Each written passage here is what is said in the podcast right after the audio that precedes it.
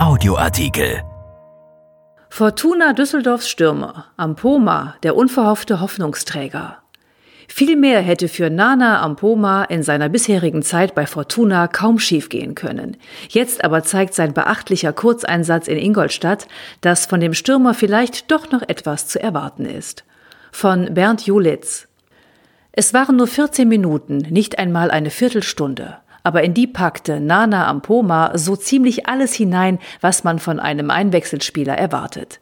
Lediglich ein Tor gelang dem Fortuna-Stürmer nicht mehr, nachdem ihn Trainer Uwe Rösler beim DFB-Pokalspiel gegen den FC Ingolstadt für Edgar Prieb aufs Feld geschickt hatte. Aber fast hätte auch das geklappt.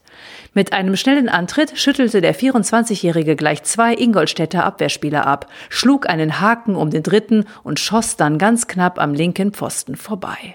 Auf der ansonsten leeren Tribüne des Audi Sportparks klatschte die Düsseldorfer Vereinsspitze begeistert Beifall.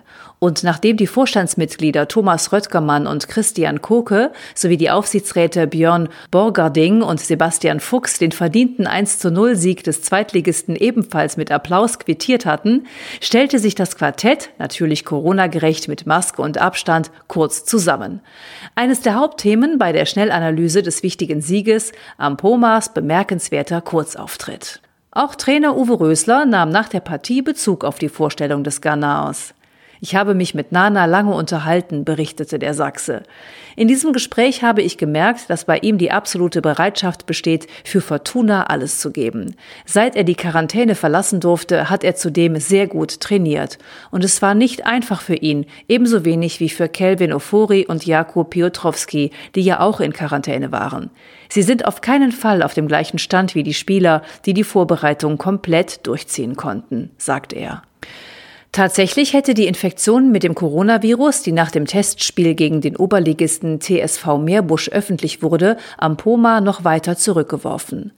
Zwar traten bei ihm im Gegensatz zum ebenfalls positiv getesteten David Kovnacki keine Covid-19-Symptome zutage, die Messwerte des Ghanars lagen jedoch so hoch, dass er die Quarantäne über die vollen 14 Tage absitzen und anschließend vorsichtig an die Mannschaft herangeführt werden musste.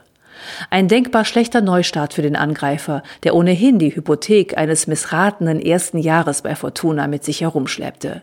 Die bis zu vier Millionen Euro Ablöse, die Fortuna an seinen früheren Arbeitgeber Warsland Beveren aus der ersten belgischen Liga über drei Jahre abbezahlen muss, hingen an Ampoma wie ein Rucksack mit Wackersteinen.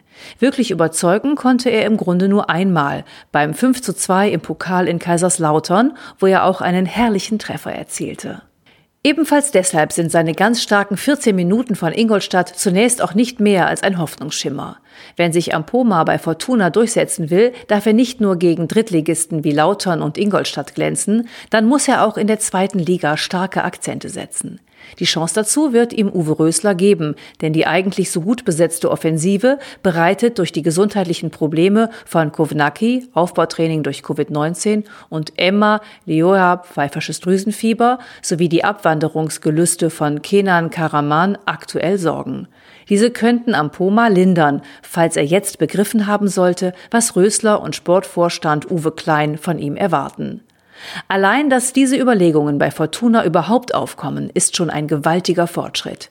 Denn de facto war der Ghana bereits als Fehleinkauf abgestempelt. Ohne die Tatsache, dass der Verein bei einem Weiterverkauf niemals die gezahlte Ablöse wieder hereinholen könnte und einen gewaltigen Verlust verbuchen müsste, wäre er vermutlich längst nicht mehr da. Der 24-Jährige selbst wollte seinen Auftritt am Samstagabend nicht kommentieren. Er wolle sich lieber voll darauf konzentrieren, sportlich bei Fortuna Fuß zu fassen, hieß es. Klingt nach einem guten Plan. Ein Artikel von Bernd Julitz, erschienen in der Rheinischen Post am 15. September 2020 und bei RP Online. RP Audioartikel. Ein Angebot von RP Plus.